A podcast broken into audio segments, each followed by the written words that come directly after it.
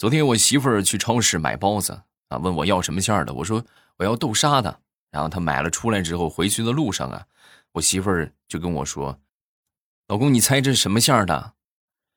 我说：“什么馅儿的？上回我要的是肉的，你给我拿了两个菜的，这回我要豆沙的，我估计你得给我拿成肉的吧。”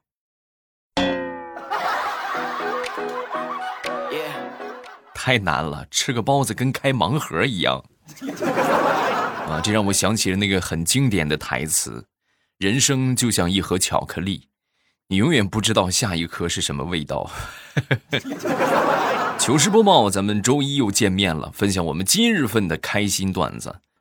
时下这个盲盒特别火，火到什么程度呢？就是各行各业都在做盲盒，你去看看啊。我前两天去喝那个奶茶啊，给我媳妇儿买奶茶，奶茶店也出了这个盲盒啊，就好多地方都有这个。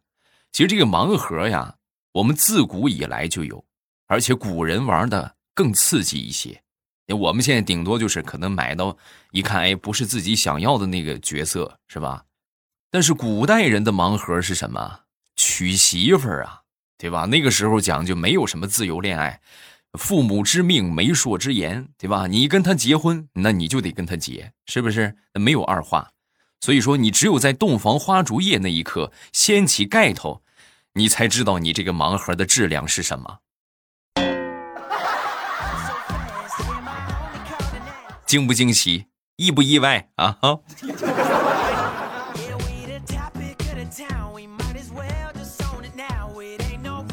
前两天，好朋友接了一个房屋拆迁的工程啊，然后呢，这个拆完之后呢，房子上面这个拆下来好多的钢筋啊，然后附近这些大爷大妈们就知道了啊，知道之后呢，就悄悄过来捡钢筋。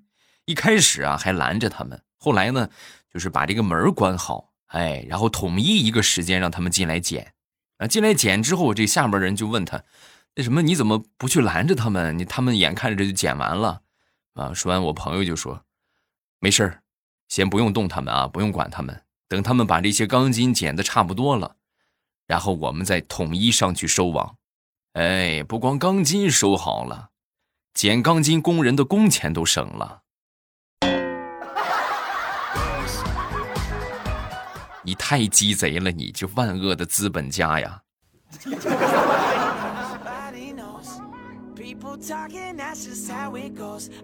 李大聪前两天找了一份送货的工作啊，也工作也不是特别忙。然后呢，他这个面包车就好久没开了啊。那天突然就来订单了，来订单之后就赶紧去送啊。上车之后启动车，结果油门踩到底了，这个车丝毫没动啊。然后当时就慌了，这坏了，这破车，这是车坏了呀。然后就赶紧给他这个修车的表弟就打电话，哎，兄弟。什么，我这个车好像坏了，光踩油门不动。说完，他表弟就问了一下这个基本的情况啊，然后问完之后呢，就跟他哥就说：“哥，你看看你挂档了没有？”说完，大葱恍然大悟：“哎呀，忘了，老长时间不开了，这还以为踩油门就走呢。啊，没事了啊。”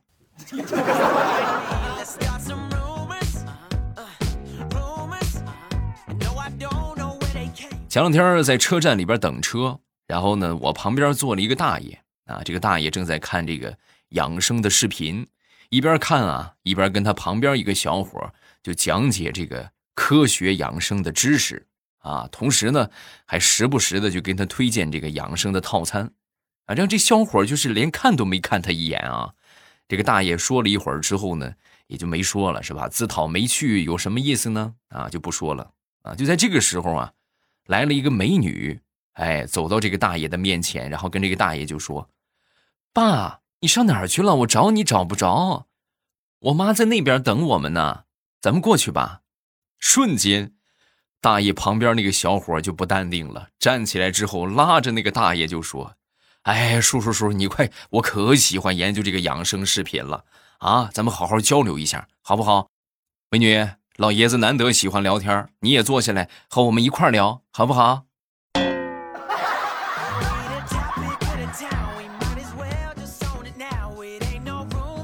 那是一个大雪纷飞的冬天，地上到处都是白茫茫的一片。李大聪和他女朋友在雪中散步，走着走着来到了一棵树下，然后他女朋友跟大葱就说：“来踢一脚，让我回忆一下童年。”大葱当时愣了一下，后退了几步，然后气沉丹田，又确认了一遍：“你确定让我踢吗？”“嗯。”然后大葱卯足了劲儿，冲着他女朋友就是一脚，嘡！第二天他们俩就分手了。你是真？你这个脑子是怎么长的啊？我是让你踢树，你踢我干什么？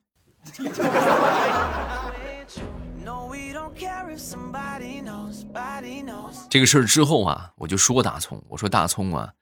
以你这种智商和情商啊，你这种在电视剧里边基本上就是活不过一集，啊！说完之后，大葱就说：“你看哥，你说的，我能我能有个镜头就不错了，我还活一集，你太高看我了。”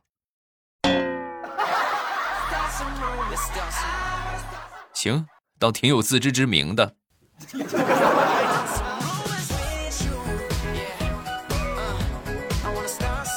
前两天出差坐高铁，在车上之后呢，这个打了个盹儿啊，然后这时候乘务员就过来就问：“先生要不要茅台？免费的。”我我当时一听我就精神了，各位，就市场价，咱说你能平价一四九九买到，那你就是赚到啊啊！更别说免费送，要要要要要啊！高铁现在已经这么人性化了吗？一百块钱买的车票送一千块钱的酒。啊，不会是潘嘎之交的酒吧？然后就在我很期待的时候，乘务员拿来了一个毛毯。啊，先生，你的毛毯。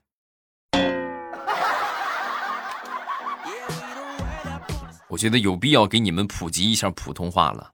嗯，那是毛毛茅台吗？那是毛毯，莫奥毛特安毯，毛毯。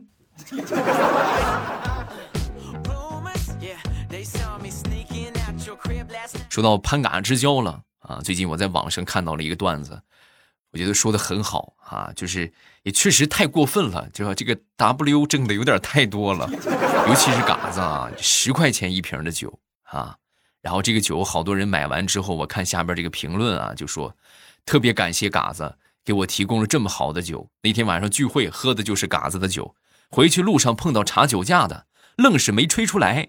感谢嘎子，谢谢嘎子给我们带来这么好的酒。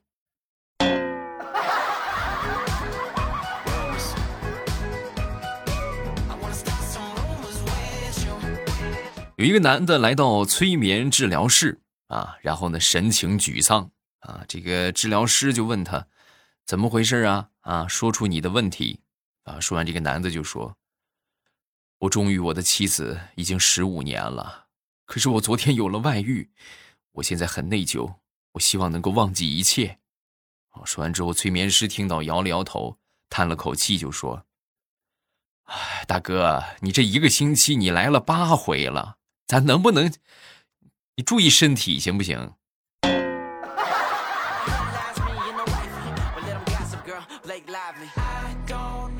最近我比较迷恋一款车啊，这个车叫就是比亚迪的那个唐。啊，我哎呦，很喜欢这个车啊！我觉得真的是国货，国货精品啊，就很想买。然后我就我就跟我媳妇说：“我说媳妇儿，我想我想这个买一辆贷款买一辆 BYD 唐，我给她发微信啊。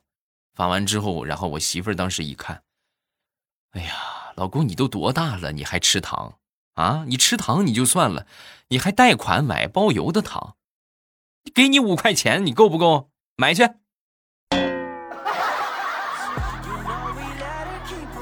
媳妇儿，你能不能仔细看看？那是 BYD，是比亚迪，不是包邮的糖。什么包邮的？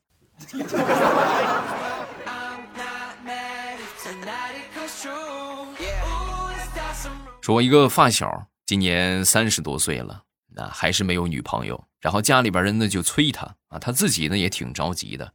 也是病急乱投医啊，然后呢，就听说隔壁这个县城啊，有一座庙，庙里边有个菩萨挺灵验的。于是呢，风尘仆仆就过去了。过去之后呢，就发现好多这个妇女啊，就这跪那儿都拜啊，那咱也拜吧，是不是？然后他就跪下，就跪下，就很虔诚的就这个这个拜一拜。都是女的啊，没有一个男的，就他一个男的。然后旁边一个大姐就提醒他，就说：“小伙子，这是送子观音求子的，你这你这，啊，我知道，我我知道。”然后他拜完之后呢？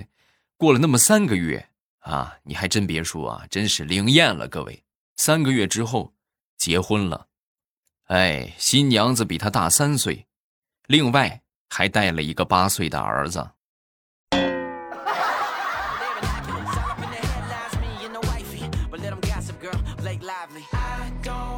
李大聪在放假的前一天，然后其实他的心啊，在那一刻已经飞到了千里之外。无心工作了。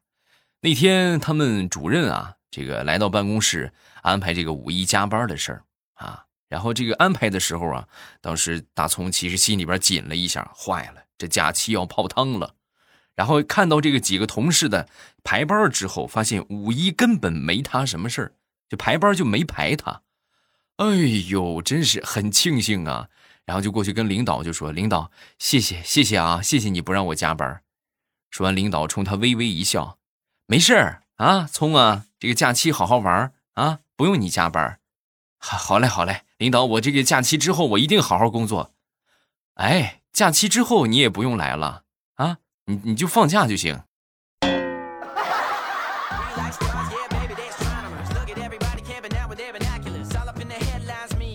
地雷的儿子养了一只猫。啊，这个地雷呀不是很喜欢猫，但他这孩子太喜欢，每天睡觉都搂着啊。那天晚上趁着睡觉的功夫，他一般都会把这猫啊一滴溜一抓着它扔下去啊。那天晚上睡着了，睡着迷迷糊糊的，意识也不清楚，然后就开始抓着这个，感觉抓到了一个猫似的，然后往下一拽，发现拽不动，这怎么猫变沉了呢？啊，睁眼一看，不是猫啊，拽的是他儿子。爸爸，你干什么？我睡得好好的，你拽我干什么？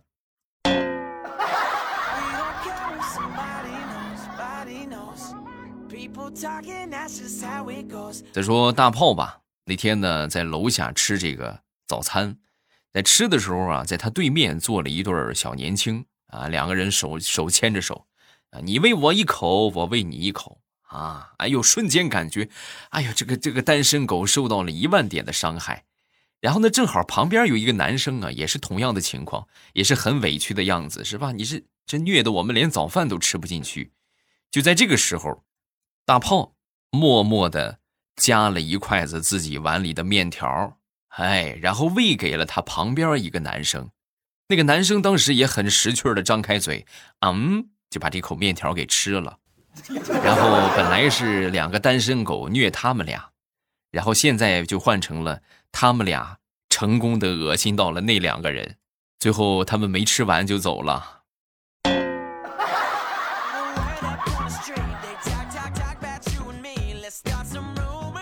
我一个好朋友近视眼啊，这个在听的有有这个视力近视的，应该能体验啊。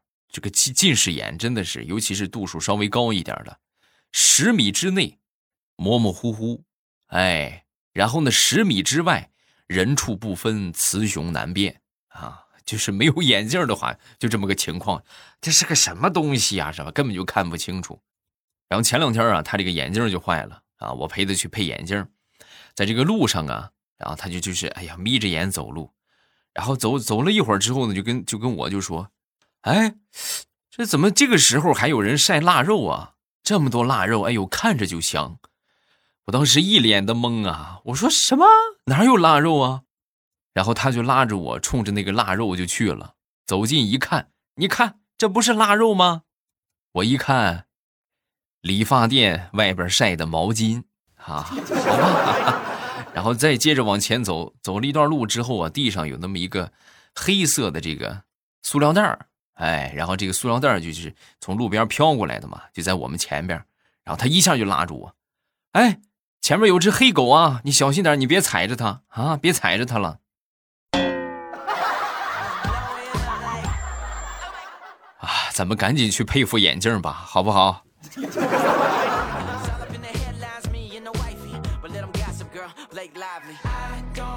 江湖传闻，地雷的儿子说，因为地雷欺负他，要离家出走啊。然后呢，地雷听完之后就赶紧制止啊，跟他儿子就说：“哎，我听说你要走啊，你以后那你想我了怎么办？”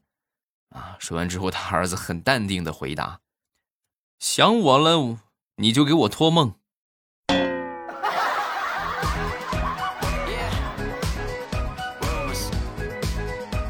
那天，地雷领着他儿子去楼下黄师傅那个地方去理发啊，然后理发的时候，他儿子就各种调皮啊，不听话，不听话之后，地雷就说：“我跟你说，你要再不听话啊，你要再不听话，你信不信我把你送给黄师傅？”啊，黄师傅听完之后，当时也就说：“哦，那快来，宝贝儿，跟王叔叔再见。”然后他儿子听到之后也很配合：“好的，王叔叔再见。”以后有空常来玩啊！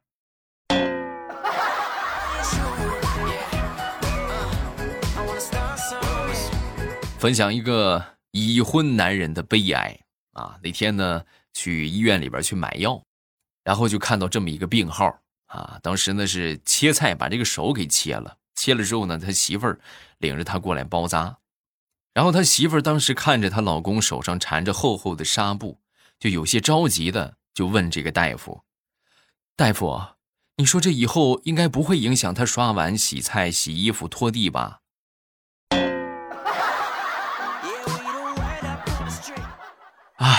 男人难。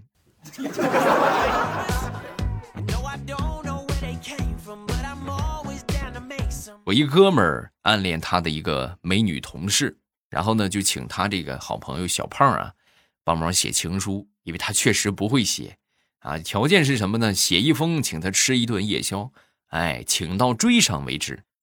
然后这小胖就开始写啊，然后呢，这个写完之后呢，把这个信啊，一般都是交给女孩的闺蜜，哎，就他喜欢那个女同事的闺蜜啊，让她替为替她传过去。然后两个星期之后，神奇的事情发生了，负责传信的那个美女同事的闺蜜和小胖。好上了，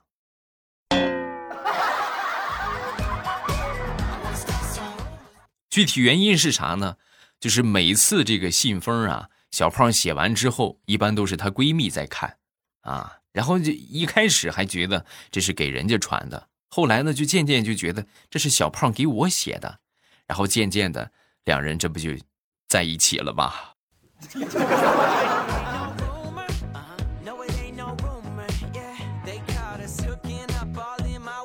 好，下面是看评论的时间啊。首先来看第一个，叫葡萄皮儿丫丫啊。二零一五年在酷狗音乐电台听的未来欧巴，觉得声音好听，段子特别有趣，后来就下载了喜马拉雅，听起来就方便多了。换新手机的首要任务就是先下载喜马拉雅。希望欧巴节目越做越好，更新多多，这样我的快乐就会越来越多啊。还是要保护嗓子。做了四年的电话客服，我觉得我的声音都变粗了，所以欧巴要保好好保护嗓子哟。好的，嗯，谢谢。大家觉得这个节目段子不够听啊，可以去听小说。然后最近这几个月呢，我会上架两部啊，目前呢正在录制当中啊，给你们也汇报一下进度。然后这个这个这个空间之锦绣龙门应该会啊这个月会上架。然后另一个呢，可能会是下个月上架，啊，一般是这个月上架啊。然后这本小说已经录制了七百多集了啊，剩下就是这个后期的问题了啊。然后还有一本呢是这个，啊，叫《农女福妃别太甜》啊，这个是阅文爆款的一个书籍啊，这个点击好几千万啊，收藏啊也是好几十万，这本书特别棒啊，也是正在录制当中。刚录了个开头，差不多录了有那么二三十章了吧。然后后续的话，这个到八月份左右，这本书也会上架啊。到时候大家就不缺书听了。嗯，收听这个小说的方法也很简单，点击头像进主页，然后呢去把这个专辑点上订阅就可以了啊。都是 VIP 畅听，呃，这个 VIP 的话也不是很贵，你们可以做做任务，领一领这个。日日 VIP 啊，也可以去免费听啊，这个看看广告什么的也不麻烦，也不复杂啊。下一个叫思考到家了，未来你知道吗？我现在大四，我有个个哥们儿喜欢一个人，隔壁的隔壁的一个女孩前两天他去表白，我们陪他去的，他往隔壁班大喊“王子嫣，我爱你”，可是王子嫣在另一个班。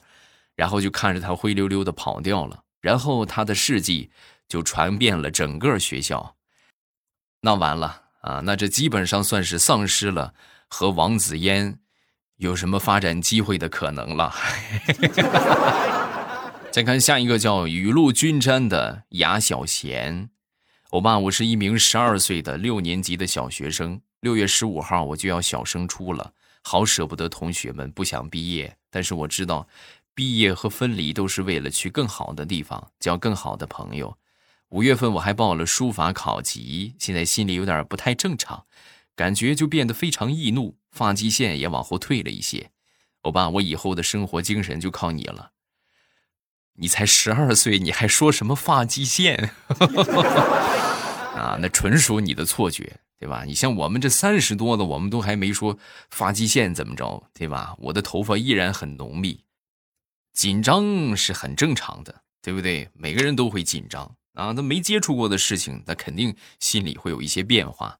这种情况啊，就是平常心去对待啊。你看得太重，反倒你会觉得这个啥啊？你越是想着我不能失败，这往往这个心理作用是很强大的，你就越会失败。哎，本着一个什么心态去做呢？我努力了。对吧？我确实为了这个地方，为了这个事情，考级也好，学习考试也好，付出了我全部的努力。然后最后成绩什么样，我努力了就可以了啊，就仅此而就可以了。不要想的太多啊，什么我考不好怎么办呢？那你肯定考不好啊。你就是我努力了，哎，我全力以赴了，什么成绩听天由命，对吧？这个就你这个这个这个心态调整好之后，你的发挥状态会更好，明白了吗？有什么想说的，下方评论区来留言啊！好多人都表示会员都充好了，就等着你的那个啥这个小说了。我加油啊！我努力，马上啊，咱们这个马上赶紧就上架，好吧？然后有什么想说的，下方评论区来留言啊！我都会在第一时间分享大家的留言啊！想说什么？啊，有什么好玩的段子，咱们都可以来说一说。今天就到这儿了啊，礼拜三马上有未来，不见不散。喜马拉雅，听我想听。